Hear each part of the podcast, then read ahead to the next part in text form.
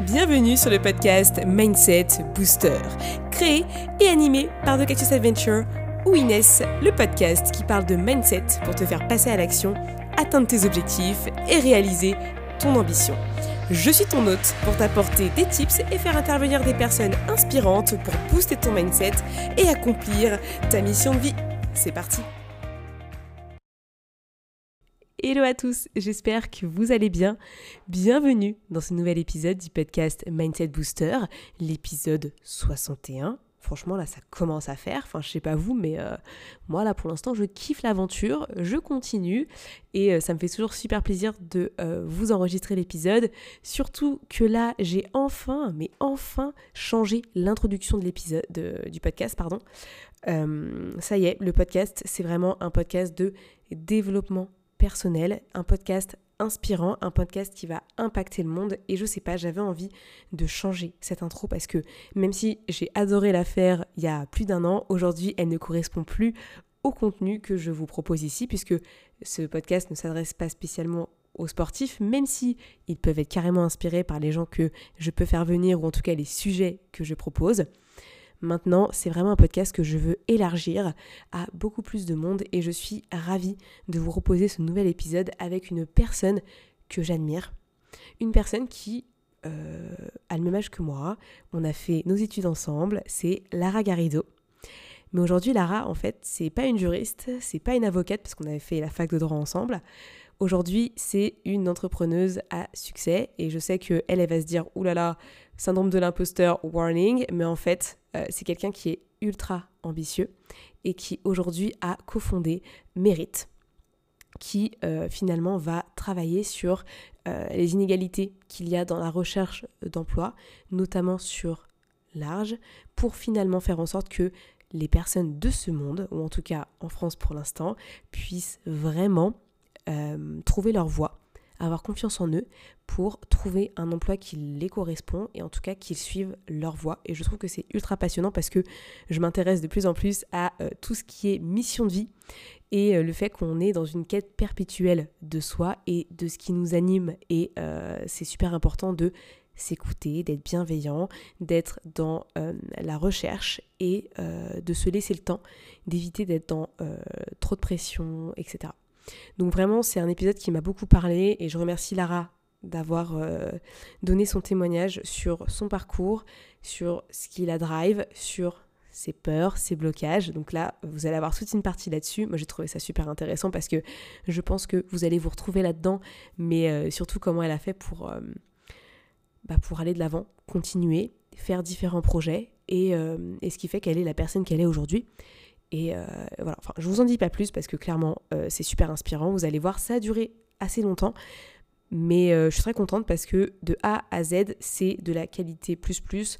vous, verrez, franchement, c'est tip top. On a vraiment beaucoup échangé sur énormément de sujets et, et j'espère que ça va vous inspirer comme moi, ça m'a inspiré. Allez, c'est parti. Je vous laisse avec Lara et ma discussion avec elle. Salut Lara. Salut Inès. je suis très contente que tu sois là sur le podcast. Euh, je veux juste euh, remettre un peu le contexte. Euh, Lara et moi, on a fait des études de droit ensemble. On s'est rencontrés à la fac et on s'est quasiment pas parlé depuis.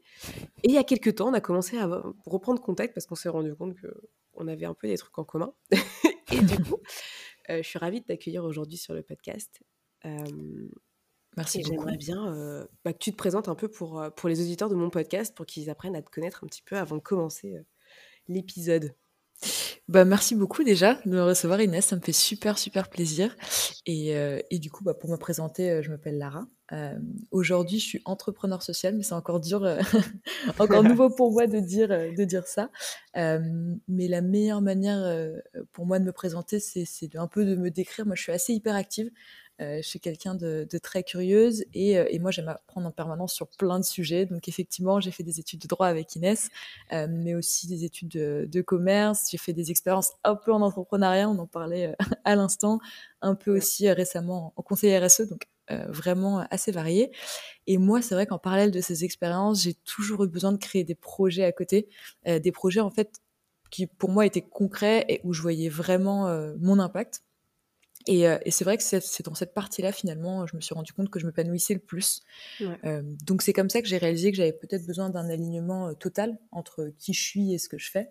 Et j'ai eu de la chance en début d'année parce que les étoiles se sont un peu alignées avec mon associé Maxime, qui est aussi mon, meilleur ami depuis 9 ans. et on, on, a eu cette idée et l'opportunité de créer notre projet aujourd'hui qui s'appelle Mérite. Ouais, est-ce que tu peux nous en dire un peu plus sur ce, sur ce super projet que moi j'ai suivi sur LinkedIn hein? Alors Mérite, tu l'écris M-H-E-R-I-T. C'est ça, exactement. C'est un mix entre mériter et hériter. Ça donne un petit peu le thème. Euh, du coup, mérite, pour le définir, c'est un collectif. C'est comme ça qu'on se, se, définit. Et nous, notre mission, c'est de révéler le potentiel des talents expérimentés. Euh, comment En réinventant la relation entre les organisations et les talents. Euh, pour, pour, donner un peu de contexte sur cette question de talents expérimentés, en France, moi, c'est le premier chiffre qui m'a un peu choqué quand on a commencé à, à s'intéresser au sujet avec Maxime. Le premier facteur de discrimination à l'emploi, c'est pas le genre, c'est pas l'origine sociale, c'est l'âge. Ouais, c'est chaud. C'est ouais, exactement. Et ça, franchement, je m'y attendais pas vraiment. Et en plus, le deuxième facteur de, de surprise, c'est de se demander c'est à quel âge finalement. C'est quel est le moment où l'âge commence à être un sujet. Alors on en parlait. Hein. Il y a le facteur un peu euh, du jeunisme quand on est jeune, euh, on a tendance à être un peu, euh, voilà, on n'a pas l'expérience, mais en même temps on n'a jamais eu l'occasion de nous la donner. Donc ça c'est un premier sujet. Mais le second, c'est à partir de quel moment Ensuite, quand on commence une carrière, on peut connaître des discriminations. Et cet âge, c'est 45 ans. Ah, c'est chaud. Le milieu de carrière. ouais, non, mais c'est.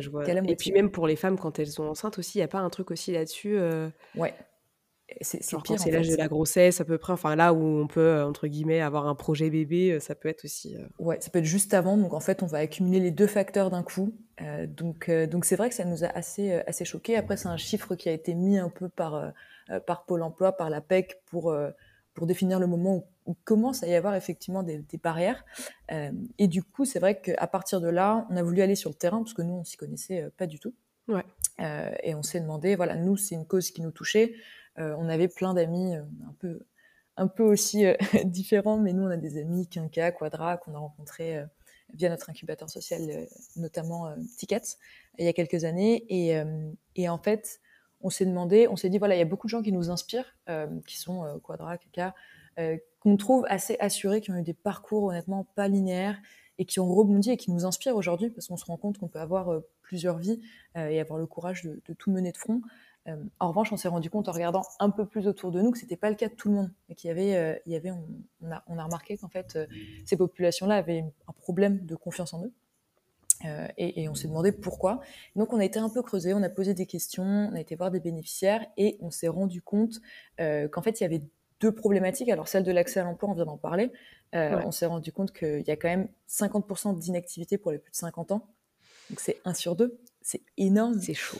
Ouais, exactement. Donc on a parlé à beaucoup de personnes en recherche d'emploi. Il euh, faut savoir qu'en Suède, on a 80% d'activité. On est super en retard en France. Euh, et, la seconde problématique, c'est bien sûr ce problème de confiance en soi. Il va se refléter surtout aussi donc dans quand on va demander un emploi, mais aussi dans le bien-être au travail.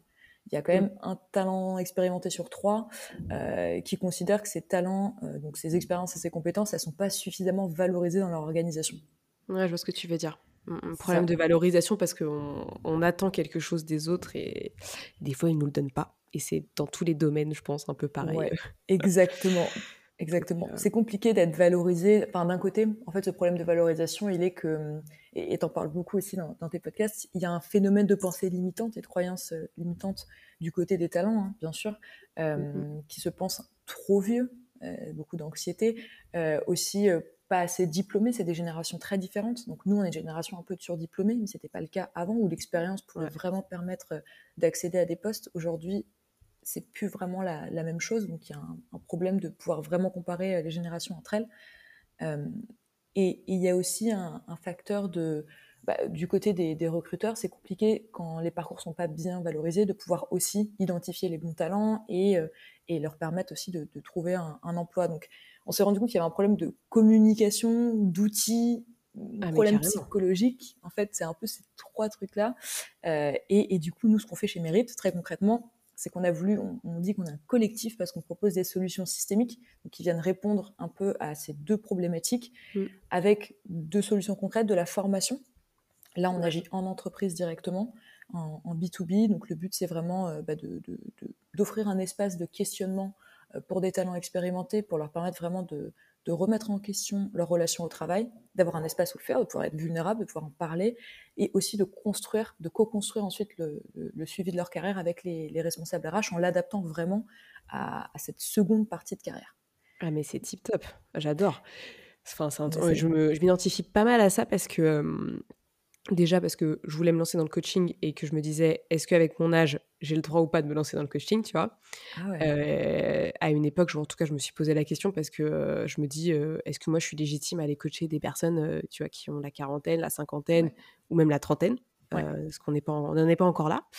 et il y a un autre point aussi, c'est que j'ai toujours vu mon père, mais mmh galérer, en fait, depuis, depuis 10 ans. Il a, il a 57 ans, hein, donc voilà galérer à trouver un job, alors que franchement, c'est quelqu'un que tu regardes, tu vois, franchement, il, il paraît pas vieux, tu vois, il, est bien, il est actif, euh, il fait plein de trucs, et depuis, tu vois, il enchaîne, euh, il est consultant, il, est plus en CDI, il peut plus être en CDI parce qu'en fait, il est plus employé tellement il est cher, entre guillemets, pour le marché. Euh, c'est un frein à l'emploi, et lui, à chaque fois, il me dit, ouais, faut que je fasse gaffe, je suis vieux, nan, nan, alors qu'en fait, il se limite aussi d'un côté. Enfin, tu vois, c'est les deux. C'est du coup, il a peut-être pas se vendre assez. La boîte, ils ont peur parce qu'ils disent bah t'as quand même 57 ans, donc euh, dans 5 ans c'est fini pour toi, euh, t'es à la retraite. Donc c'est tout ce tout ce truc là qui me rend dingue, alors qu'en fait euh, il a les compétences et, et, il mériterait tellement un CDI. C'est débile, mais il mériterait vraiment un CDI quoi. C'est ça. Il y a un nombre de préjugés qui sont énormes en fait. Ah ouais. Euh, surtout que euh, même la, rémunération. Donc nous, notre deuxième activité, c'est le recrutement pour vraiment aider euh, pas concrètement des personnes comme comme ton papa qui recherchent un, travail. Et, on se rend compte en fait que la rémunération, c'est un sujet qui est qui est en fait il y a, y a, quand même la majorité des personnes qui sont prêtes à, des talents expérimentés qui sont prêts même à descendre leurs prétentions salariales parce mm. qu'ils veulent absolument avoir cette sécurité, ce CDI, parce que c'est aussi le challenge qui les intéresse. Et du coup, la conversation, elle est souvent réduite à on va pas l'embaucher parce que sûrement il est trop cher. Ouais, c'est ça. Comme on s'arrête pas la question. Voilà, exactement. Ils, vont pas commencer à avoir des, négociations. Et ça, c'est dommage. Et puis parce qu'ils le valorisent pas euh, suffisamment. Finalement, le budget que ça demande, c'est un investissement. Euh, j'ai entendu ça récemment, euh, c'était super intéressant, je, ne sais plus où malheureusement, euh, quelqu'un qui disait en fait dans les entreprises c'est dommage qu'on voit les, tu sais, les salaires comme des charges. En fait c'est un investissement. Ouais, mais tu sais que moi je le vois tout le temps parce que je suis dans une boîte un peu, un peu complexe, c'est une joint venture, donc ça veut dire que nous on est financé par deux grosses boîtes. et en fait, à chaque fois, à chaque conseil d'administration, le sujet qui revient, c'est non, mais alors là, les coûts fixes, donc les coûts fixes, c'est un peu mmh. les salaires, mon salaire, le salaire des autres. Ah, les coûts fixes, il faudrait quand même un peu les baisser. T'es en mode, oui, mais toi, tu me demandes d'investir deux fois plus de temps et de faire de nouveaux projets, mais d'un côté, tu veux pas que j'emploie d'autres personnes, tu veux que je baisse mes coûts fixes? À un moment donné, il faut, faut, revoir dans la balance, c'est quoi qui est le plus important dans l'histoire, quoi. Et ça, j'ai l'impression que même au niveau des directions, c'est pas facile à, à comprendre, quoi. Donc, non, après, on a une, grande chance quand même. On est dans un, dans un moment qui est quand même le bon. C'est que cette question, elle commence quand même à intéresser beaucoup. Euh, parce que déjà, il y a un vieillissement de la population. Il y a eu la crise du Covid, où les talents expérimentés ont quand même été clés.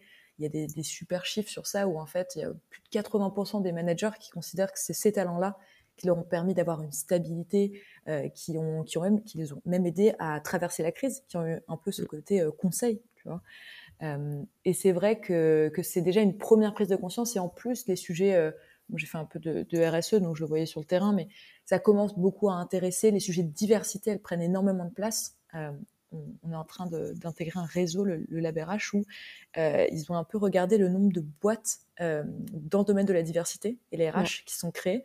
Et en fait, il y a quelques années, on était à 3 ou 4. Aujourd'hui, on est à 25. Donc en fait, non seulement il y a beaucoup d'entreprises qui se, qui se qui commencent à s'intéresser au sujet. Il y a des, des, des, startups qui se créent pour aussi apporter des solutions.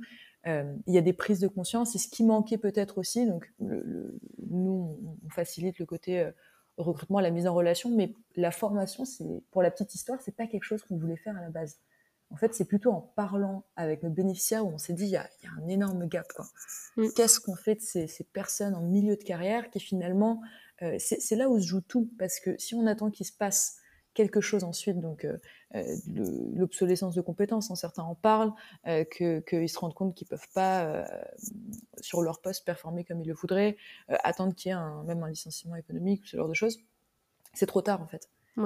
Ce qu'il faut, c'est pouvoir avoir les outils, les boussoles pour pouvoir rebondir dans l'après et construire aussi sa carrière. Ce, phénomène d'être paumé, tu sais, où on se pose beaucoup de questions, on, a mm. envie des fois de, de, changement à notre âge, ça évolue beaucoup. Euh, et ben en fait, il arrive aussi à 45 ans et c'est cool et il faut, euh, il faut leur donner cet espace. il faut l'encourager. C'est ça. Mm. Et puis ça peut arriver dans l'entreprise, il y a vachement de pistes internes, surtout dans les, dans les grosses boîtes, tu sais et tu as, pu le voir peut-être dans, ton groupe, euh, il y a vachement de possibilités du mécénat. Euh, on, peut, on peut aller dans des, dans des même euh, prendre des après-midi, c'est via un dispositif qui s'appelle Vendredi, et les passer dans des associations, y compris aussi du temps partagé. Il y a aussi de l'entrepreneuriat. Enfin, il y a plein de pistes, mais malheureusement, on les valorise pas assez et on leur donne pas aussi, tu sais, la pensée de se dire c'est à votre portée. Ils se disent, mmh. ah bah ça c'est une activité ou c'est une porte ouverte pour les jeunes. Et, à force de faire ça, par exemple, le, le, mentorat et le tutorat, c'est très drôle, on parlait avec une entreprise qui nous disait, en fait, c'est les jeunes qui le font plus. C'est des, des, des, trentenaires à la rigueur qui vont faire du mentorat à des plus jeunes, mais en fait, les personnes plus âgées euh, n'osent pas. Parce qu'aujourd'hui, ils sont tellement emparés, la place était tellement vide que les trentenaires sont venus, euh, qu'aujourd'hui, ils ne se trouvent pas euh, finalement assez, assez légitimes. Donc, il y a une place à créer. Il y a une place à créer. Ok, non mais super secteur d'activité en tout cas. Euh, en plus, t'en parles avec passion, donc c'est top, j'adore. Euh, j'aimerais bien revenir un petit peu sur, euh, sur ton parcours. et justement, par rapport à, ce projet-là ou, d'autres projets que tu aurais bien aimé en discuter, qu'est-ce qui t'anime au quotidien? Et pourquoi tu as choisi en fait ce parcours d'entrepreneur? Parce que de base, tu étais partie un peu comme moi, genre en mode on est juriste, on est avocate, etc.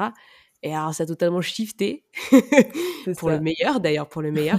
Mais du coup, euh, qu'est-ce qui t'a fait, enfin, qu'est-ce qui a fait que tu t'es lancé là-dedans, quoi?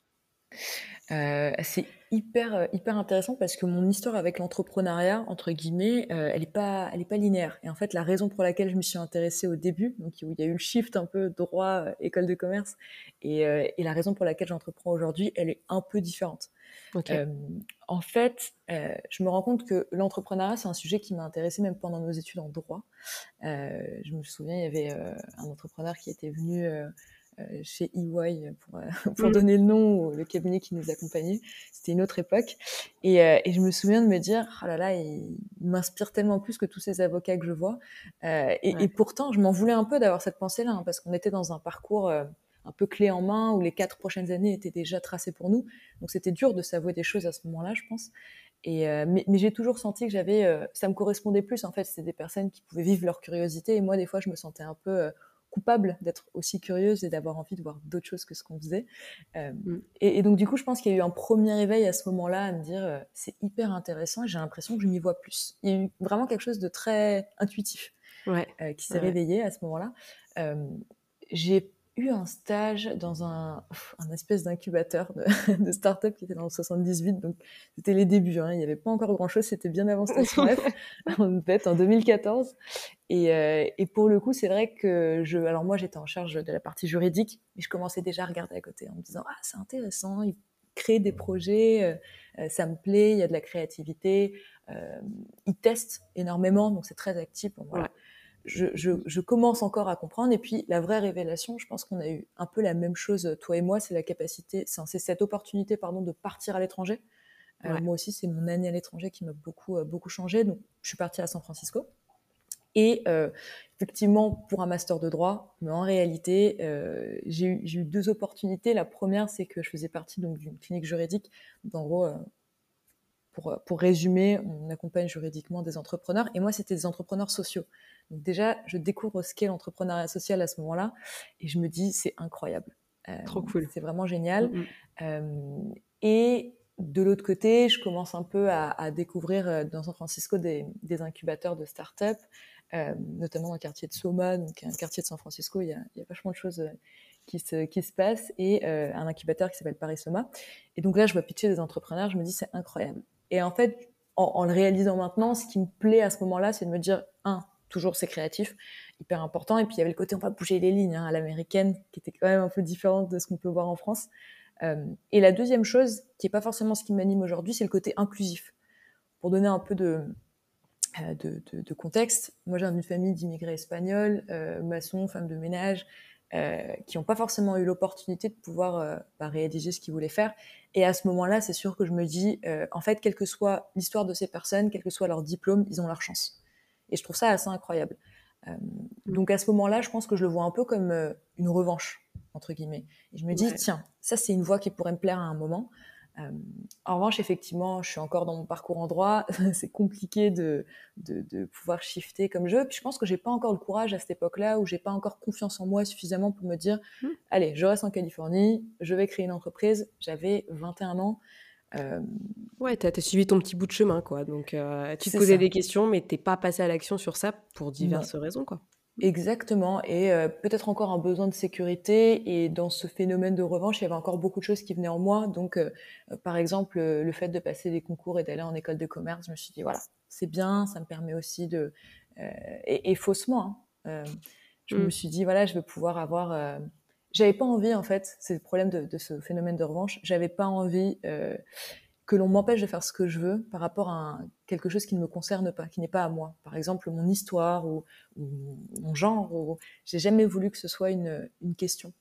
Donc un peu pour me débarrasser de tout ce qui pourrait m'empêcher ensuite de, créer ce que je veux, euh, je me suis mis. Et puis c'était une opportunité aussi d'apprendre. Je suis très très curieuse, donc je me suis dit génial encore trois ans, je peux apprendre, découvrir plein de choses. ça, reste, une expérience de vie et peut-être que tu l'aurais pas fait. Par exemple, si tu avais à le faire aujourd'hui, tu le ferais peut-être pas. Non, exactement. Mais au moins, ça t'a permis d'arriver là où tu en es finalement. C'est ça, exactement. J'ai aucun regret sur cette, euh, cette période-là. Ça m'a permis de me rendre compte aussi que, effectivement, il était temps que je passe à l'action. Euh, que j'avais, c'est ce qui me donnait le, le, plus envie. Et j'ai voulu euh, voilà, comme tout le monde dans une école, t'intégrer, trouver le, petit groupe où tu es. Puis je me rends compte en fait que j'ai jamais mon groupe et que je me sentais différente et que j'avais cette capacité à parler avec des personnes un peu différentes, à prendre un peu des, inspirations à droite, à gauche. Euh, mais finalement, euh, j'avais besoin de trouver aussi ma voie. Je crois que c'était un moment de ma vie où j'avais plus besoin d'un groupe. On l'a eu ça en droit où on était euh, très très fusionnel, on était une petite classe. Euh, mais je me suis rendu compte que j'avais besoin moi aussi de, trouver ma voie en tant que personne. Je pense qu'il y a eu cette réalisation qu'il fallait que je me retrouve en tant que personne. Et aujourd'hui, la voie de l'entrepreneuriat, c'est euh, alors je me posais plus trop la question. Il faut savoir que l'entrepreneuriat, j'ai un peu, je suis passée sur une quête personnelle pour me redéfinir. Et puis euh, j'avais un peu laissé de côté la forme. Je, terminais mes études, j'ai commencé une nouvelle expérience professionnelle. Et en fait, ça s'est présenté ensuite comme une, une, vraie opportunité pour moi d'avoir une activité, un mode de vie qui puisse refléter mon hyperactivité, mais aussi mon besoin d'impact. Peu à peu, j'ai eu ce besoin de sens qui est venu euh, en travaillant sur moi, en me disant en fait euh, cette question de l'impact elle est hyper centrale.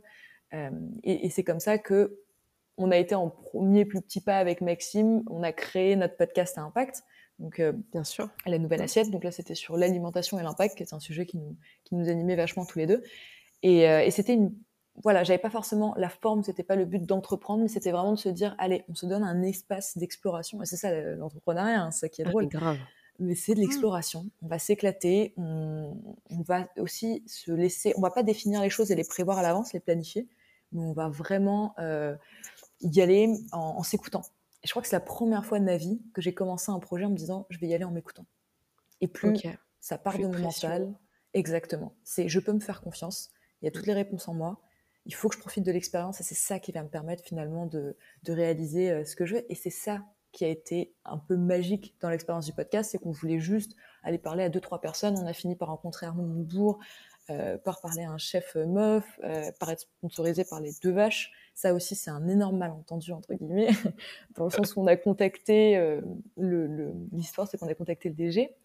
Euh, et, en fait, euh, il, euh, il, nous dit ah bah super, on peut échanger. Il faut savoir que c'est quand même quelqu'un de très occupé. C'était un gros coup de, notre part, c'était un coup de bluff, en se disant bon, on sait jamais, parce que c'est une entreprise qui nous inspirait énormément. Et nous, on voulait pas être sponsorisé par une entreprise qui nous inspire pas, donc on avait juste envie de professionnaliser, notre son et de pouvoir, de pouvoir aussi financer des, aventures. Donc on est parti ensuite, par exemple, à Marseille pour voir un traiteur à insertion. Et en fait, donc on, le contacte, on a un appel et il nous dit ah mais on m'avait recommandé deux podcasteurs, mais en fait c'est pas vous. Donc, en fait, il a accepté cet appel parce qu'il attendait l'appel de podcasteurs, mais c'était pas nous. Trop drôle. Et en fait, oh ouais, mais on a eu l'opportunité Il faut se dire que n'importe quelle porte qui est ouverte, il faut la saisir. Il a dit bon bah c'est votre coup de chance, allez-y. On l'a fait, on a rencontré le reste de l'équipe oh et c'était incroyable. Et euh, aujourd'hui, c'est une entreprise pour moi qui m'inspire énormément, même dans la création de, de mérite aujourd'hui, parce que c'est une entreprise qui est super engagée. quand je dis super engagée, ils ont 18 sujets. Leur sujet, beaucoup, c'est les agriculteurs, donc ils passent vachement de temps avec eux sur le terrain. Ils ont créé mm. des coopératives pour les aider à avoir une meilleure rémunération. Euh, c'est de la sincérité et de l'engagement du plus concret. On dirait que c'est une toute petite équipe. On n'imagine même pas que ça fait partie d'un groupe aussi gros que, que Danone. Et, euh, et, donc, je pense que voilà, l'alignement, il se fait peu à peu. Et je pense qu'on on a cette capacité à attirer ensuite ce qui, ce qui, est, ce qui est bon pour nous et ce que l'on veut vraiment, je pense. Ah, mais carrément là-dessus, je, te rejoins et, ton parcours euh, est, super inspirant parce que finalement, t'as pas pris ça en mode j'ai envie d'être entrepreneur, en gros le statut, mais tu l'as vu comme une quête personnelle et en mode en fait j'ai juste envie d'apprendre, de kiffer ma vie et d'avoir un impact dans le monde et, justement, tu as réussi à le faire puisque bah, tu as impacté le monde différemment et tu continues à l'impacter. Euh, et justement là-dessus, donc tu nous parles un peu de comment ça s'est passé, etc. Qu'est-ce que tu as pu ressentir pendant tout ce parcours? Est-ce que tu as, ressenti des peurs, des craintes, des croyances limitantes? Enfin, c'est quoi un peu tes, blocages que tu as pu avoir? Parce que finalement, on en a tous au départ. Et on en a tous au quotidien, je pense, qu'on travaille et qu'on arrive à, mmh, surpasser. Mais du, coup, toi, c'était quoi un peu tes, les choses principales que tu te souviens? Bah, Je pense qu'il y a du, des blocages un peu classiques, entre guillemets, notamment dans le fait de, de créer des projets à deux ça, il faut, il faut le dire, c'est forcément un. Il y a, y a, énormément de craintes. Là, c'est plus des craintes que des pensées limitantes. C'est de se dire, euh, là, on risque gros. Déjà parce qu'on est, on est amis depuis 9 ans. Euh, on n'a pas envie de gâcher ça. On s'est demandé, est-ce qu'on va réussir à travailler ensemble hein, Parce que être amis et travailler ensemble, c'est deux choses différentes. Aujourd'hui, on dissocie les deux. Hein. On a notre relation amie, notre relation associée. Alors, bien sûr, hein, les deux vont ensemble, mais c'est très important d'avoir des moments sacralisés, de ritualiser des moments différents euh, parce que forcément, c'est deux, deux, dynamiques qui peuvent se nourrir, mais qui sont bien différentes. Et, euh, et du coup, bah, on s'est demandé ça est-ce qu'on va réussir à travailler ensemble, prendre du plaisir, hyper important, et euh, trouver notre place, ensemble et séparément. Ça, c'est encore une fois deux choses très différentes. mais en fait, comme ça a été le cas sur la nouvelle assiette, donc on a eu ces craintes tous les deux, mais on s'est dit on y va quand même. Et ça, c'est ce que j'adore avec notre amitié, c'est que on est tous les deux deux grands anxieux, on a énormément de pensées limitantes, le syndrome de l'imposteur, ça c'est totalement. S'il y avait un, des prénoms, on aurait pu l'appeler Lara et Maxime, parce qu'on a énormément ce syndrome. Euh, mais pour autant, c'est vrai que quand on est ensemble, on a un peu deux enfants, euh, on est assez idéaliste et on, a ce côté un peu ouais, enfantin, naïf, on va passer à l'action. Pas par euh, arrogance ou en se disant, par manque d'humilité, on, sait qu'on est les meilleurs et on va réussir, mais mm. vraiment, c'est cette petite flamme de dire, ah, si on a envie de rendre ce, monde meilleur ensemble et, on va y arriver. Euh, et, finalement, bah, comme ça a réussi, comme ça nous a poussé à l'action, il y a eu ce, truc de dire, bah, on a ces peurs, mais on a cette, cette envie d'aventure qui, est devenue plus grande, qui a fait qu'on a, a sauté le pas. Je pense que 26 et 28 ans à, à ne jamais sauter le pas. Je pense qu'on se, il y a un moment où on le fait sans même s'en rendre compte. Je pense que ça a dû te faire ça toi aussi euh, au moment Cactus Adventure. Tu sais même pas, tu peux même pas te rappeler au moment où tu as shifté parce qu'en fait c'est, je pense que c'est un mouvement tellement intuitif. Tellement au fur et à mesure, ça se fait. En fait, ça se fait naturellement quand, quand on a vraiment envie et bah, finalement tu suis l'intuition. Moi, je, je bosse vachement avec ça et, et, au final tu te rends compte que même si tu peux avoir un syndrome de l'imposteur qui, qui est là, euh, tu passes outre parce que tu sais très bien que tu peux apporter de la valeur à, ton niveau, à ton échelle, et c'est tout ce qui compte finalement. T'as pas à rendre des comptes ou t'as pas à, attendre la, je sais pas moi, la validation de quelque chose ou de quelqu'un ou de la société. Et quand tu te détaches de ça, au final, bah, tu peux créer quelque chose et tu te laisses ton espace. C'est ça. Et en plus, quand tu l'as fait une première fois, je pense qu'ensuite, tes peurs, elles sont différentes. C'est-à-dire que moi aujourd'hui sur Mérite, on n'a pas eu ce problème du duo, même si euh, la relation qu'on a eue sur la nouvelle assiette aurait pu ne pas être la même. Là, on a plein temps, c'est différent. Euh, mais en fait, je crois que des premières expériences positives, je pense que ça nous aide un peu à reprogrammer notre cerveau et à faire que la peur ne va pas prendre la même place. Ouais, où tu vas pouvoir la shifter un peu plus rapidement. En fait, elle va, tu vas passer à l'action beaucoup plus vite que euh, la première fois où tu as commencé, tu étais un peu plus tatillon parce que tu sais pas trop comment ça allait se passer. Là, voilà, euh, il y a plus de confiance qui s'installe, que ce soit en toi et en les autres avec ceux avec qui tu bosses. au fur et à mesure, euh, ça se met en place, quoi. Donc, Exactement. L'évolution, l'évolution de l'homme. Moi, j'adore l'être humain parce que finalement, tu te rends compte que tout ce que tu fais, ça t'aide à évoluer. Euh, et si tu sens qu'au quotidien, tu fais des choses qui t'aident pas à évoluer, c'est là où il faut te poser les questions et te dire, OK, euh, qu'est-ce qui va pas Qu'est-ce que je peux améliorer Qu'est-ce que je peux mettre en place Etc. C'est ça, exactement. Et il y a toujours des, solutions en réalité. Euh, même pour le, le duo, il y a le feeling, il y a l'intuitif, mais il y a aussi tout ce qu'on a mis en place très concrètement pour que ça fonctionne. Et donc je pense que ça aussi, ça fait que les peurs sont, sont, sont cadrées, entre guillemets, et ont leur réponse, puisque euh, on a euh, mis en place bah, des espèces de paroles, euh, mis en place des ownerships pour que chacun ait aussi se sente à sa place. On se le demande souvent est-ce que voilà le projet aujourd'hui, la manière dont on construit, te ressemble? Aujourd'hui, il t'apporte quelque chose, t'aide à te développer? Est-ce que on a toute la question de qu'est-ce que nous on apporte, mais on se pose aussi cette question de l'autre côté qu'est-ce que le projet nous apporte? Et pour nous, c'est important que ce soit réciproque comme dans toute relation, euh, parce qu'on n'est pas censé être simplement au service, sinon on va avoir ce phénomène de burn-out à un moment. Et c'est hyper important que, que, ça se réponde. Donc, je pense que tout ça, ça m'a permis d'avoir euh, et de savoir qu'on est capable de mettre en place tous les deux des outils. Je pense que j'ai fait confiance ni à Maxime ni à Lara, j'ai fait confiance à notre relation. Ouais. Je me suis dit, on est capable de mettre en place des outils. Quand il y a des, des, des moments difficiles, on est capable d'avoir les conversations difficiles. Et ça, ça me suffit. Euh, j'ai eu des craintes euh, financières qui sont classiques, mais de la même façon, on s'est dit, allez, on se donne six mois pour répondre à ces craintes. Comme ça, on va, on va pas leur laisser plus de place qu'elles n'en méritent. Et on va mettre en place des choses pour euh, peu à peu se, se rassurer sur ce sujet. Je pense que les croyances limitantes, j'en parlais tout à l'heure du syndrome de l'imposteur, euh, que, que je suis en train de dépasser, en tout cas d'essayer de dépasser, parce que je pense ouais. que c'est quelque chose de très long hein, et tu en parles beaucoup. Euh, c'est, moi, j'ai, au début, je me disais, voilà, c'est sûrement dû au switch, et, et tu le disais aussi, de, de salarié à entrepreneur. Euh, on a l'impression que du jour au lendemain, on va changer de statut. Tiens, hop, mm. je suis devenu entrepreneur, c'est bon. En fait, ça s'apprend. J'imagine bah ouais. que c'est comme devenir parent, c'est pas mon cas, mais euh, devenir euh, n'importe quoi, en fait, changer un peu de perspective, ça s'apprend parce que on, on disait, hein, le, le, cerveau a cette capacité à apprendre, mais il faut aussi lui laisser du temps. Euh, et, et, c'est pas forcément du jour au lendemain qu'on va se sentir responsable, en confiance, capable de, de mener des projets. Et surtout quand on, on entreprend la première fois et qu'on a peu d'expérience professionnelle. Ce qui ah, était aussi ton cerveau. Bah ouais. Donc on se sent pas légitime, quoi ouais, on se fait un truc, on dit bon, bah, on va voir si ça va marcher. Euh, et puis après, tu, en fait, tu testes. Je pense que le plus important, c'est de tester et tu perds rien à tester quelque chose. Et on se fout trop la pression. Enfin, c'est débile. Hein. Moi, j'ai des gens qui me disent euh, ouais, mais j'ai peur de publier sur Instagram. C'est, mmh. Moi, ça me paraît, euh, on va dire, peu. Ouais. Mais en fait, à une époque, j'étais pareil. Du coup, je suis en mode bon, ok, on va revoir le truc, qu'est-ce qu'il faut que tu fasses pour faire ton post Instagram, et ainsi de suite, ça. ainsi de suite. Exactement. Et c'est quoi ton objectif du post? C'est quoi le, le, fond du truc? Qu'est-ce que tu as envie de faire? Est-ce que tu as envie d'inspirer les autres? Eh ben vas-y, parce que du coup, tu as ta place et c'est à toi de la ça. construire via euh, tes projets, via euh, ce que tu communiques, etc. Et il n'y a que comme ça Exactement. que tu vas progresser, mais c'est pas à pas. Et je pense qu'on évolue tout le temps et que le syndrome de l'imposteur, tu l'auras peut-être toujours, ouais. mais c'est ce qui va te permettre de continuer à aller de l'avant et de faire plus. Parce que tu sais que tu vas toujours revenir à ce truc-là et dire est-ce que je l'ai encore? Et si tu l'as encore, tu vas continuer encore. Tu vois ce que je veux dire? Enfin, c'est quelque ça. chose que tu cultives, mais tu ne cultives pas dans c'est ma limite. Tu dis non, mais c'est ma clé, c'est mon moteur pour continuer à aller de l'avant. Et c'est aussi une super source pour apprendre à se connaître. Et ça, c'est une réalisation que j'ai eue plus récemment en me disant ouais. en fait, j'ai des voix, mais, okay. mais c'est pas, pas les miennes en fait. Tu ouais. vois? Je me, suis, je me suis dit, les, les voix qui me disent euh, mais c'est pas, pas suffisant, c'est pas assez euh, t'es mm. pas légitime. En fait, comment j'ai pu naître avec ces voix-là C'est pas possible. On n'est pas avec des voix qui nous limitent. Ça vient forcément soit de la société, soit de nos familles, malgré elles, hein, et inconsciemment, euh, des choses qu'on a pu entendre ou des personnes qui nous entourent. Et c'est hyper intéressant aussi de réattribuer ces voix aux bonnes personnes. Et ça, c'est un exo que j'essaye de faire en me disant, c'est pas les miennes. Ces ouais. petites voix, je me détache d'elles en me disant, ce n'est pas Lara.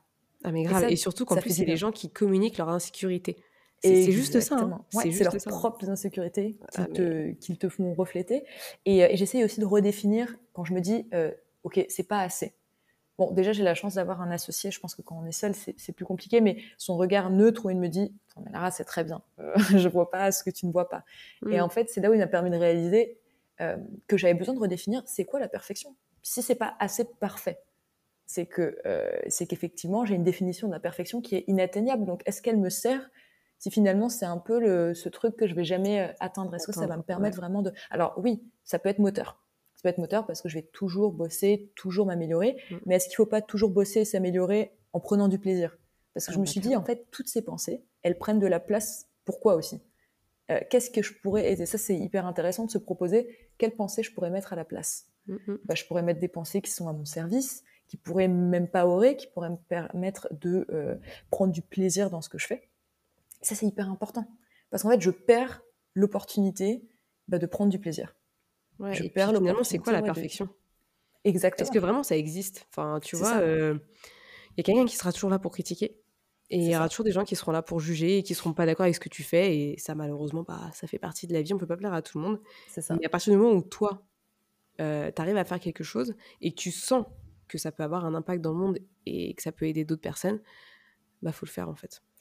C'est ça. Il faut, il faut le faire en toute authenticité. Je pense que c'est ça que mmh. j'ai appris aussi. Parce que euh, nous aussi, on a, on a, voulu se dire, allez, on va prendre la parole sur LinkedIn, il faut qu'on porte la voix aussi de mérite. Allez, et en fait, c'est super drôle parce que à chaque fois que je fais un post, je suis tout le temps en me disant mais c'est pas intéressant, c'est pas possible. Euh, il y a toujours ces voix-là. Et en fait, euh, je me rends compte que c'est ma voix. Et c'est pas parfait. Je fais le post très rapidement, ça me prend 20 minutes et il est posté. Et en fait, c'est un peu un exercice que je m'impose parce que ça me permet peu à peu de me dire ok, je suis en train de construire aussi ma propre voix à moi. Et c'est hyper important pour moi euh, de, d'avoir cette authenticité parce qu'en fait, plus on est soi, plus en fait on commence aussi à en prendre du plaisir. Et on n'a plus envie de négocier. On n'a mmh. plus envie de revenir en arrière. Et je crois que c'est ça qui fait euh, que ça te permet d'avancer. Oui, clairement. On a besoin. Et puis en plus de ça, euh, ton message, il, passera beaucoup mieux. Enfin, je sais pas ce que tu en penses, mais tu as dû avoir des retours positifs par rapport à ce que tu as dû publier sur, euh, sur Exactement. C'est ça. C'est qu'en fait, plus on est nous, plus, et c'est ce qui nous arrivait avec la nouvelle assiette, qu'on a voulu faire aussi sur Mérite, moins on essaye d'avoir une image euh, lisse, plus on montre la vérité de ce qu'on est en train de vivre, plus en fait les gens adhèrent parce que c'est ça qu'ils recherchent, parce qu'ils ont besoin de ça. Et c'est pour ça qu'aujourd'hui, on attaque une problématique où on va le faire vraiment avec cette vision-là. On va notamment créer bientôt un, podcast.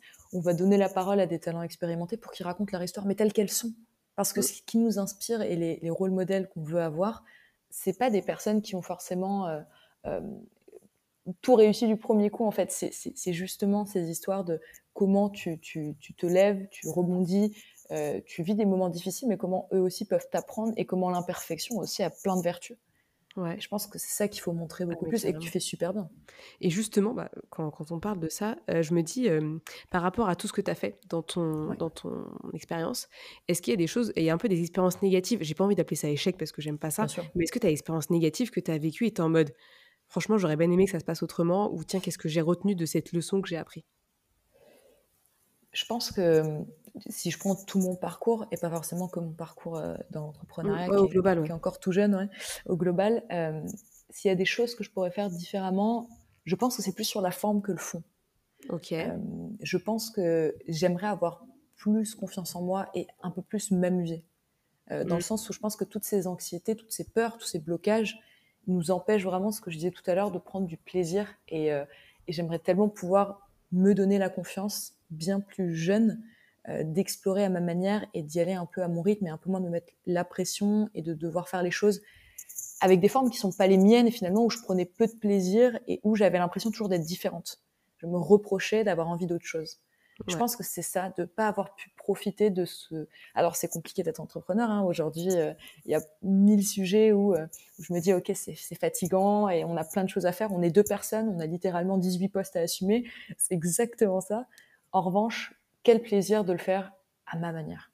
Et, pas pour dire j'ai pas de, de boss ou on respire, on prend de la place. Quand j'ai envie de le faire de cette manière-là, ah bah tiens, là je sais comment me ressourcer parce qu'après on a un meeting hyper important. Donc je prends ce temps-là. Ok, il est 10 heures du matin, mais si j'ai envie d'aller faire une séance de yoga, si j'ai envie de, m'aérer, juste d'aller marcher, de me prendre un petit café, je le fais.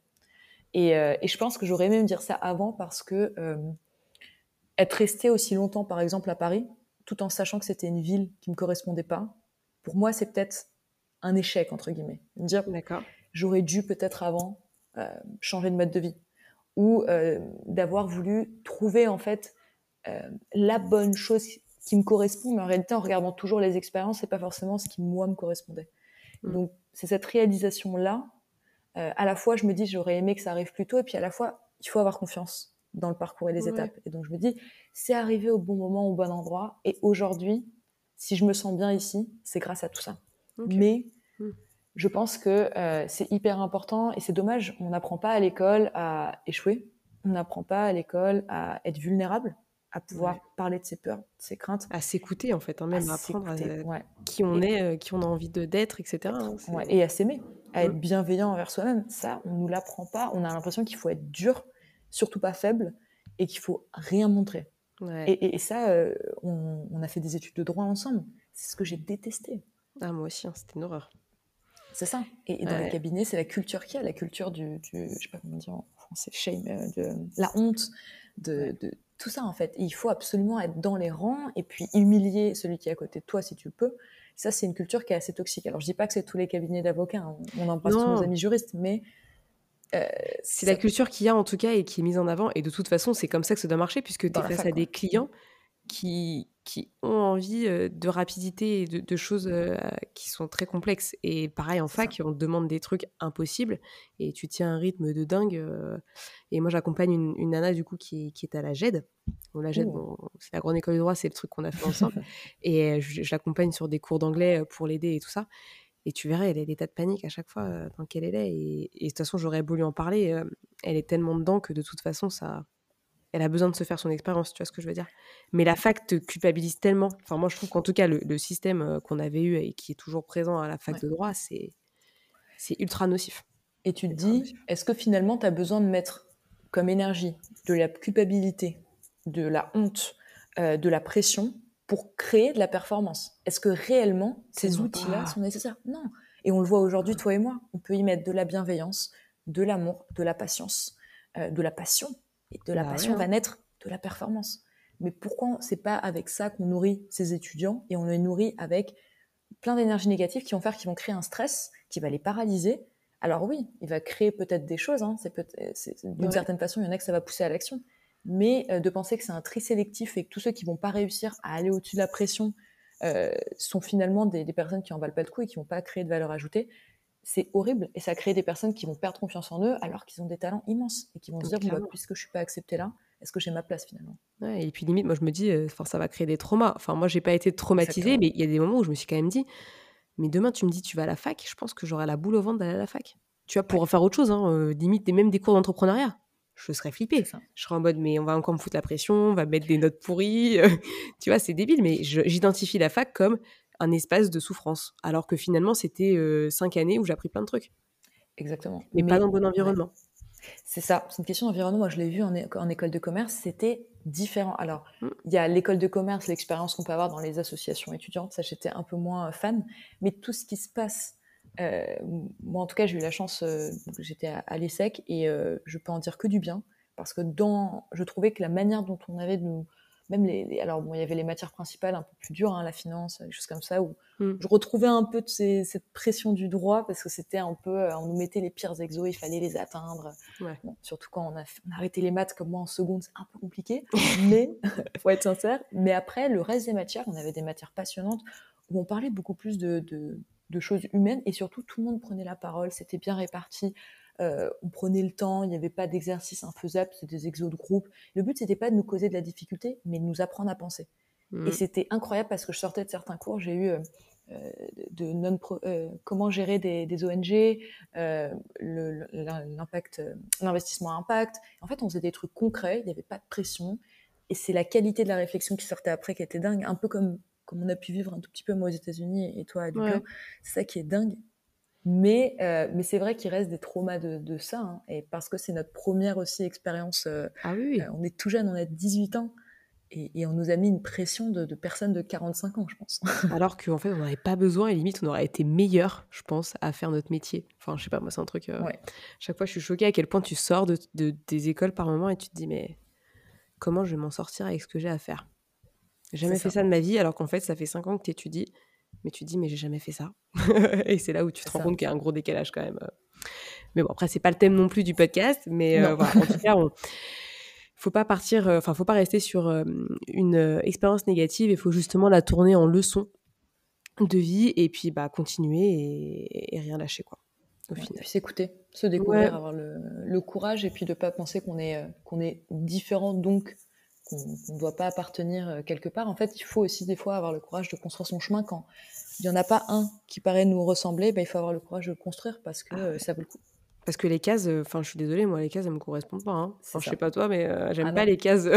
non, c'est pour ça qu'on a créé la nôtre. bah, c'est exactement ça. Et encore, justement, c'est pas une case parce que c'est ce que je disais, il y a ce côté exploration. En fait, je pourrais pas te dire où je vais en être dans quelques années pour la simple et bonne raison que ça va évoluer. En fait Tu vois ce que je veux dire? Je vais le construire peu à peu. C'est ça. Je, et c'est un bonheur en fait de me dire que je ne sais pas. Je ne sais pas parce que il y a des choses merveilleuses qui vont m'arriver, des belles leçons aussi, des échecs, mais qui sont des apprentissages comme on l'a dit. Et c'est ça qui va me définir. Ouais. Donc justement, je te poserai pas la question euh, où est-ce que tu te vois dans 5 ans, dans 10 ans? Moi, je dis tu verras. Voilà. Bah, je me vois, euh, j'espère, heureuse et épanouie. Ça, c'est ma seule réponse. Bah, c'est tout ce qui compte, j'ai envie de dire. Et hein, avoir travaillé sur ces pensées-là. Ouais. ouais, travailler sur mes pensées limitantes, euh, me sentir encore mieux épanouie dans, dans, ce que je suis, d'avoir ma voix dans, dans sur, sur, sur, le projet mérite aussi, de, de pouvoir trouver une, ouais, dans, dans, la mission de, de, vraiment me sentir bien et de, pouvoir l'incarner et de prendre du plaisir en l'incarnant. Ouais. ce que je vais apporter, mais aussi comment je vais me sentir dedans, qui est hyper important. Mm, mm. Et bah du coup, euh, qu'est-ce que tu diras à ceux qui ont des projets? Un peu comme toi, enfin qui ont, qui ont cette ambition-là, ce, petit feu à l'intérieur qui commence à, arriver, mais qui n'arrive vraiment pas à se lancer et qui galère un petit peu au départ. Qu'est-ce que tu leur dirais? Bah, Ce que je disais un peu tout à l'heure d'être mm. bienveillant. Euh, en fait, il faut euh, être bienveillant avec soi-même et comme on disait, construire un peu son parcours, c'est aussi adapter euh, son rythme. On dit partout, il faut se lancer ou, des choses qui sont assez motivantes. Hein. Il faut y aller, il faut passer à l'action et c'est vrai. Mais en fait, il faut aussi redéfinir c'est quoi passer à l'action pour vous en tant que personne en fait, selon qui tu es. Et, si pour le moment c'est un side project parce que on peut pas le vivre à plein temps pour X raisons, hein, c'est ok. Ce qu'il faut, c'est quand même être en mouvement. Donc, prendre le temps d'explorer, d'avancer. Euh, je disais cette expression de premier plus petit pas, ça emprunté totalement à Ticket for Change, qui est euh, notre incubateur social. Et en fait, c'est toujours de se demander, OK, c'est quoi le premier plus petit pas que je peux faire pour avancer sur mon projet? Et en fait, se demander ça tous les jours, plutôt que mettre des gros objectifs qui vont nous faire peur. Alors après, il y a des personnes euh, qui fonctionnent comme ça. Et donc, si vous, les gros objectifs vous aident et vous motivent énormément, il faut avancer comme ça. Mais si c'est pas votre personnalité, et moi j'ai remarqué que finalement ça m'effrayait plus qu'autre chose, euh, et ben en fait ces petits objectifs du quotidien, ça fait vachement bien. Donc ça c'est la première chose. Et la deuxième c'est de s'entourer. Euh, pour moi c'est hyper important parce que ça permet de garder cette énergie, cette motivation. Euh, il faut pouvoir le partager avec des personnes qui sont dans la même situation. Euh, nous, euh, bah, c'est via par exemple notre incubateur, mais euh, j'ai vu que tu, tu, organisais des sessions entre entrepreneurs, je crois. Ouais, ouais c'est ça. Ça, c'est incroyable. C'est hyper fort parce qu'en fait, nous, on le voit dans notre incubateur. En fait, pourquoi on adore Ticket? Parce que c'est une communauté qui nous ressemble et c'est une mm. communauté où on peut être vulnérable, authentique. il y a beaucoup de pleurs, hein, tout le monde se, livre énormément. en fait, ça permet de prendre du recul, de bosser sur ses pensées limitantes et de ressortir plus fort. Parce qu'on a pu lâcher un peu ce qu'on a, être nous-mêmes et reprendre un peu d'énergie. Et je pense que le fait que tu organises ces sessions où on peut livrer en groupe et parler de ses pensées limitantes, c'est clé. Ah, mais C'est clé. Et pour ça change les vies. Hein. Ouais, et, j'en ai, tu vois, jusque-là, du coaching, j'entends beaucoup parler de coaching individuel. Euh, mais du coaching collectif sur ce mode-là, je trouve que c'est euh, top. Ouais, ça, commence à prendre un peu euh, au-delà de, des incubateurs, etc. Je, je sais qu'il y a pas mal de gens qui se lancent dedans, mais moi aussi j'en ai rejoint il y a quelques mois. Et, et j'ai envie de dire que c'est un peu en partie grâce à ce groupe-là et la personne qui l'a créé que je me suis beaucoup, enfin je me suis lancée en fait. Parce que au départ, euh, tu sais, je pense un peu comme tout le monde, genre ouais, faut attendre que j'arrête mon CDI pour commencer, etc. Je me rends compte que la meilleure décision que j'ai faite, c'est bah, faire les deux parce que pour l'instant, je peux pas sortir du CDI. Donc du coup, euh, je déplace euh, le problème, je le transforme en solution. Je dis bah voilà, je vais faire avec ce que j'ai et on verra par la suite ce que je peux créer et ce que je peux développer. C'est ça. Et, c'est génial. Ouais, c'est dingue. C'est hein. génial. Est-ce que le fait que toi, tu l'aies vécu et qu'en si peu de temps, tu arrives déjà à l'offrir, c'est génial. Ah bah, en fait, je me suis rendu compte du pouvoir que ça. C'est ça un pouvoir dingue, même sur moi. Hein, je finis des sessions avec ceux que j'accompagne. Et quand on fait un coaching de groupe, même moi aussi, ça m'a aidé, tu vois. C'est génial. Et en fait, c'est ça, c'est l'énergie. C'est une réponse à la question euh, où on se disait, est-ce que je suis, je suis légitime? Et en fait, c'est l'énergie que tu apportes. Est-ce que cette énergie, elle a un âge? Est-ce qu'elle a une expérience? Si tu apportes cette énergie, c'est ça. Mm. Si tu apportes cette énergie et que derrière, des personnes vont mettre en place des choses, c'est ce qui aide. Et, nous, c'est ce qu'on fait en, ce moment avec Maxime. On, réalise des ateliers. vraiment, on les a créés du jour au lendemain. On s'est dit, on va créer des ateliers avec des talents expérimentés. On va les aider à changer un peu de paradigme et de leur donner envie d'explorer euh, et les aider un peu à faire ce premier petit pas pour faire le point sur leur parcours et avancer. Et en fait, euh, on a mis en place un questionnaire de feedback et on s'est dit, on avait peur de ça, ils ont passé un mauvais moment, ou ils vont nous prendre pour des petits jeunes qui essaient de leur donner des leçons, c'est compliqué. Et en fait, on a des super retours, ils disent, mais vous êtes super positifs, ça nous aide. Et c'est là où on a pris cette force et on, a vraiment envie de la garder, de capitaliser dessus. Mm. C'est notre énergie. Ouais. Et tu verras que l'énergie que tu donnes, la personne qui est en face de toi, elle va la transformer en ce qu'elle veut. Tu, tu diras jamais à quelqu'un, ouais, fais ci. C'est ça. Et il le fera. Non, c'est moi, je donne de l'énergie à l'autre. Je lui dis, bah alors, qu'est-ce que tu as envie de faire? Bah attends, euh, là, vu ce qu'on vient de faire, j'ai envie de faire ça, ça, ça. Et tu verras qu'elle aura plus envie de le faire après derrière. Et quand tu reviendras, tu lui demanderas, bon alors, t'as fait ça? Ouais, j'ai fait ça, et puis j'ai fait ça. Et puis bah, alors là, j'ai un peu de mal, il faut que tu m'aides encore là-dessus, j'ai pas fini. Et ainsi de suite. Mais c'est euh, bosser sur des pensées limitantes des autres en lui donnant l'énergie qu'elle a pas en fait et qu'elle a, elle a besoin de produire grâce à toi aussi en partie. Mais derrière, c'est elle qui fera le taf. Toi, tu es là pour donner l'énergie à l'autre. Et c'est la, la, puissance du coaching collectif, c'est littéralement l'énergie. C'est ouf. C'est ça. C'est ça. Tu ressors de là, tu as envie de faire 10 000 trucs. Mais bon, très faut capitaliser sur ce que tu peux faire. et avoir ce premier plus petit pas en se disant je vais le faire. Mais, ah, mais je trouve que l'énergie, il faut. C'est vrai que quand on termine un, coaching avec euh, avec Maxime, alors un coaching, nos ateliers euh, d'intelligence collective, euh, on s'appelle après et c'est toujours un, moment fort où on a envie de connecter parce que ça nous donne une énergie qui est grave. On a envie de faire des trucs. Tiens, si on parlait de ça, parce qu'en fait, tu es super créatif. Et c'est ça, quand tu es entrepreneur, qui est hyper intéressant, c'est de trouver ces moments de créativité et, et, de savoir où est ton énergie. Et quand tu puisses ton énergie des autres, il faut au maximum le provoquer. Donc c'est génial que tu te sois dit, bah non, je vais le faire à côté parce que finalement, ça me donne vachement d'énergie. Et plus tu vas avoir la bonne énergie, plus tu vas pouvoir développer ton projet, plus potentiellement tu vas y être à plein temps. Ah mais clairement, ça c'est l'objectif final. Et heureusement que, que ça va progresser comme ça. En tout cas, c'est l'objectif. Mais, euh. En tout cas, tu as beaucoup de courage et c'est hyper inspirant. Ouais. Bah écoute, on fait, euh, on fait ce qu'il faut, j'ai envie de dire. Et quand tu as de l'ambition, bah faut la, faut la créer, il faut la conserver. C'est pas facile tous les jours. Je vais pas te dire que je me lève tous les matins et je suis en mode ouais, non, aujourd'hui j'ai plein de trucs à faire, mais ça va aller, tu vois. Et au fur et à mesure, tu te rends compte que c'est des petits pas que tu fais chaque jour qui font que derrière tu crées quelque chose et que, et que tu développes euh, un impact. Ouais, et même euh, le fait que, alors moi je te suis pas mal aussi sur, euh, sur Instagram, et le fait de voir tous les jours ta progression, ou même, je me souviens que tu as eu des blessures, j'ai vraiment eu l'impression de, suivre un peu le parcours. Et, et, en fait, c'est hyper inspirant parce que malgré nous, enfin, ça permet au cerveau de se dire, ok, c'est possible. Ça donne vachement d'inspiration. De... Enfin, je trouve que c'est hyper positif. Et, euh, et, même dans les choses que tu partages qui peuvent être euh, le quotidien et ah bah ça, ça fonctionne pas. En fait, ça permet de. de ça génère de l'empathie. Alors, envers toi et finalement envers nous. Parce que je te rends compte que toi aussi, tu as le droit de bah, de pas être bien. Tu as le droit de d'avoir une expérience qui est négative. Bah, ouais, ça fait partie de la vie. Mais du coup, comment je rebondis par rapport à ça et qu'est-ce que je crée de meilleur pour, euh, pour aujourd'hui et pour demain? Et c'est ça que, qui est très compliqué quand tu n'as pas ce réflexe. Mais quand tu l'as acquis comme toi tu l'acquiers, comme moi je l'acquiers, et ben derrière, euh, tu peux vraiment accompagner plus de monde. Enfin, je sais pas toi, mais moi je te verrais bien euh, dans cinq ans dans une conférence à motiver X personnes sur la confiance en soi, parce que finalement, ton projet mérite, c'est de la confiance. Les gens, ils n'ont pas confiance en eux. Ils sont rabaissés par le système tout le temps ils sont rabaissés par leur famille parce qu'il y a des gens qui ne croient pas en eux et donc du coup eux ils n'arrivent pas à se créer eux-mêmes euh, cet espace de confiance et juste de, quête de soi et d'écoute de soi et moi je le vois au quotidien avec les gens que j'accompagne hein, c'est ok euh, je suis moi j'ai le droit j'ai ma place il faut que je me la crée et il y a personne d'autre qui peut m'en empêcher et ça les gens ils ont du mal parce qu'on est dans une société où on fonctionne en groupe et que seul bah, on se sent pas très bien, alors que finalement, seul, tu peux te sentir très bien, tu n'as pas besoin de quelqu'un d'autre.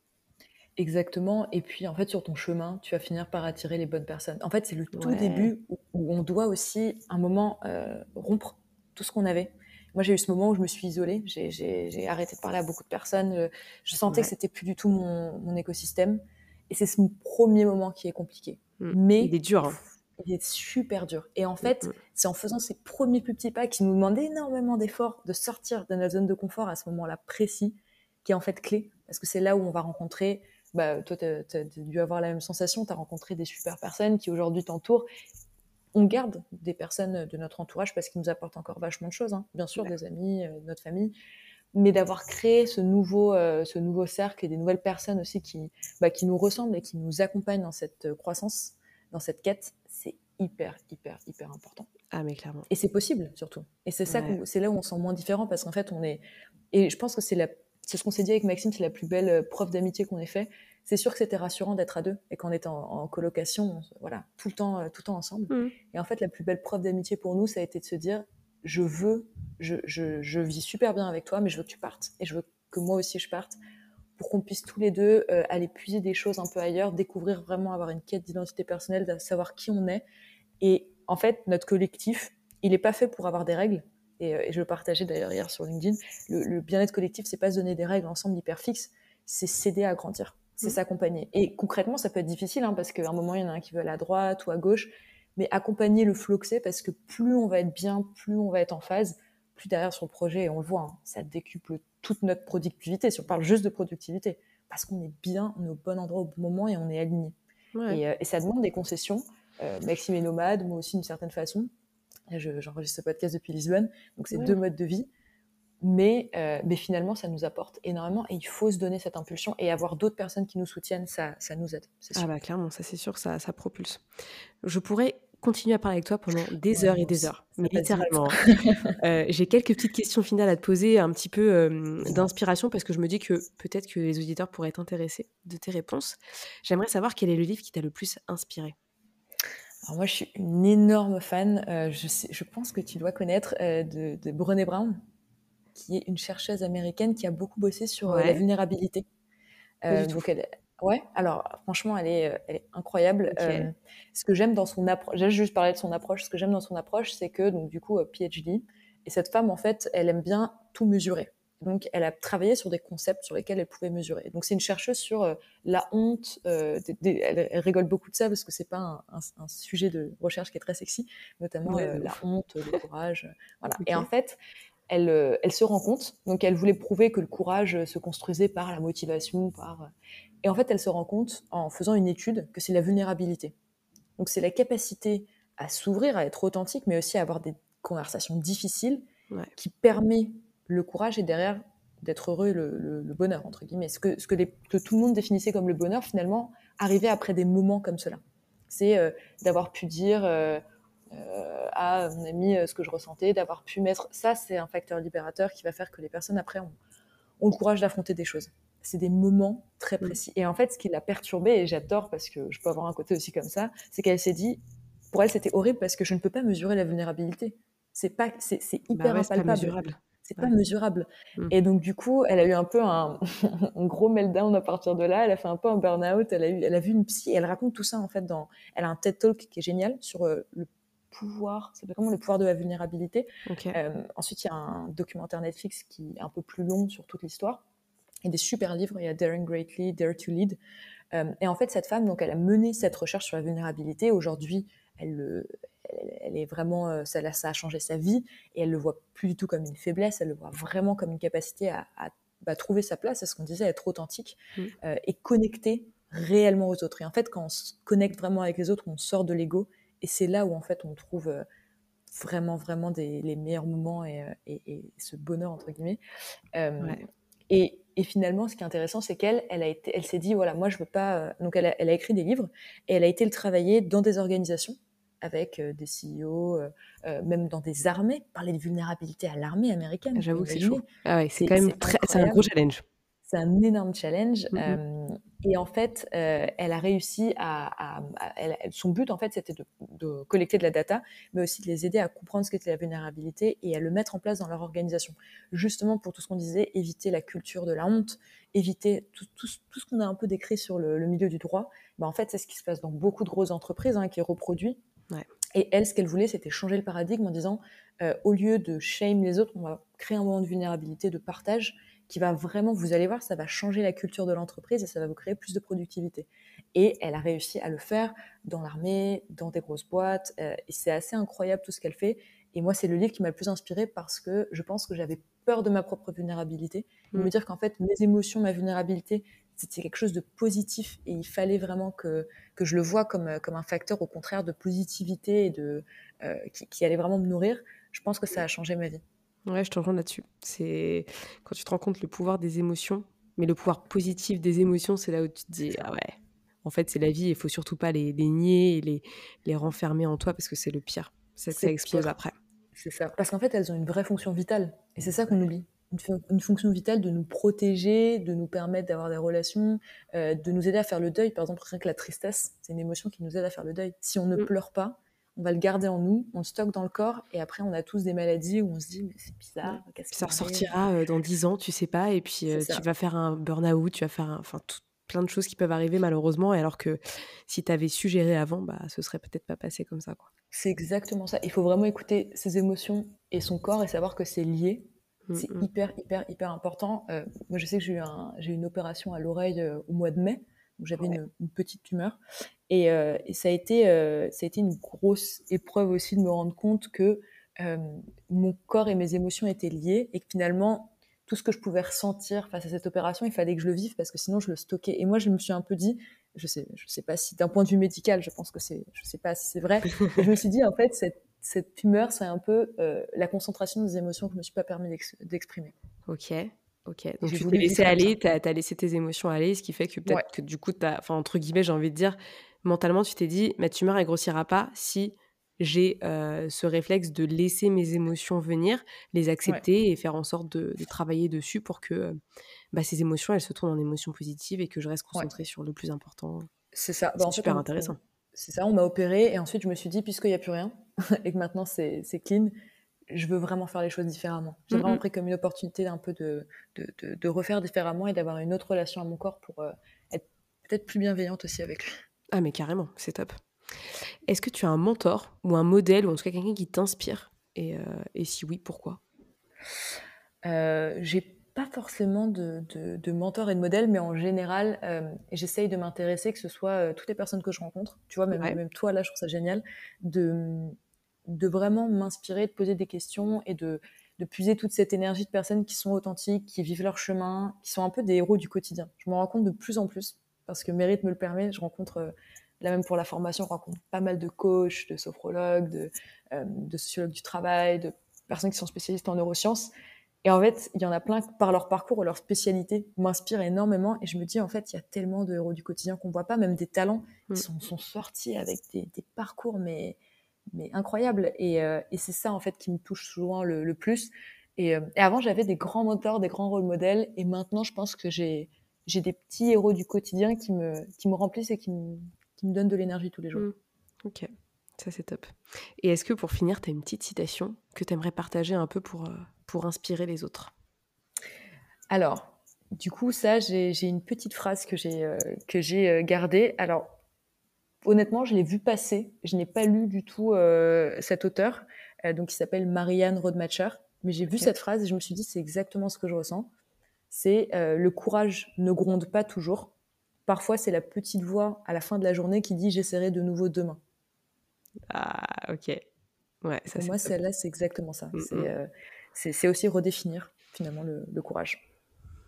Ce que tu fais tous les jours dans ce podcast. bah, ouais, bah ouais, il faut de toute façon. Hein. c'est par des petites étapes, comme tu dis, et par des petits pas que, euh, que les progrès se font et, et que l'impact qu'on a sur le monde bah, est présent. Et je trouve qu'il faut qu'on continue comme ça toutes les deux.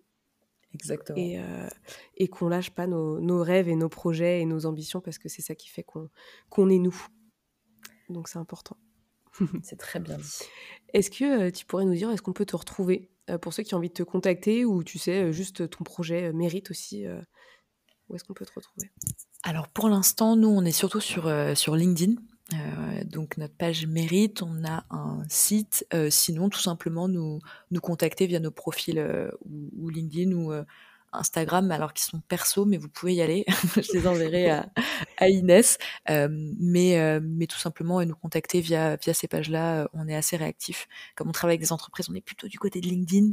Euh, mais bientôt, bientôt, pour le podcast, ça se passera du côté de, d'Instagram et, de, et de Facebook. Mais tout ça, ça va, ça va arriver. Il faut suivre l'actualité, si vous le pouvez, via LinkedIn. Trop cool. Bah écoute, je te remercie Lara, c'était un plaisir d'échanger avec toi. Moi aussi, merci beaucoup. Et puis, et puis à très vite. à très vite Inès. Merci. Bon alors, je sais pas vous, mais cet épisode, c'était vraiment génial. Merci à Lara d'avoir pris ce temps-là, d'échanger avec moi sur son parcours, sur ce qu'il a drivé au quotidien et euh, sur, euh, on va dire, un peu sa mission de vie et sa quête de soi. Enfin, moi, j'ai vraiment adoré euh, et je trouve que c'est super inspirant.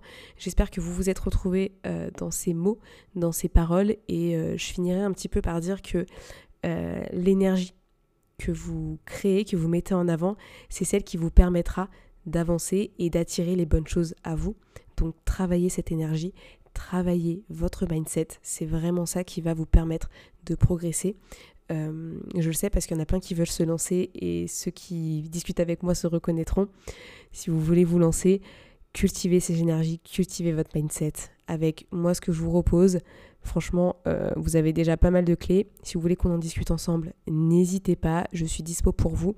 Euh, je vais bientôt ouvrir un nouveau coaching vraiment refondé de A à Z. Donc, si vous avez envie de commencer, n'hésitez pas à me contacter. Vous savez où me trouver sur Instagram, sur Facebook ou même par mail. Mais euh, voilà, je serais ravie vraiment de vous aider et de vous accompagner vers cette quête de vous-même qui vous permettra d'avoir le meilleur mindset pour réaliser votre ambition et impacter le monde. Euh, sur ces belles paroles, je vous souhaite à tous une super, super journée. Profitez de la vie, faites-en ce que vous souhaitez qu'elle deviennent. Si vous voulez avoir plus d'infos sur Lara et son projet, il y aura tout en barre de description. Donc foncez, allez-y. Et moi je vous dis à la semaine prochaine pour un nouvel épisode. Merci à tous d'avoir écouté ce podcast. Je suis ravie de l'enregistrer chaque semaine.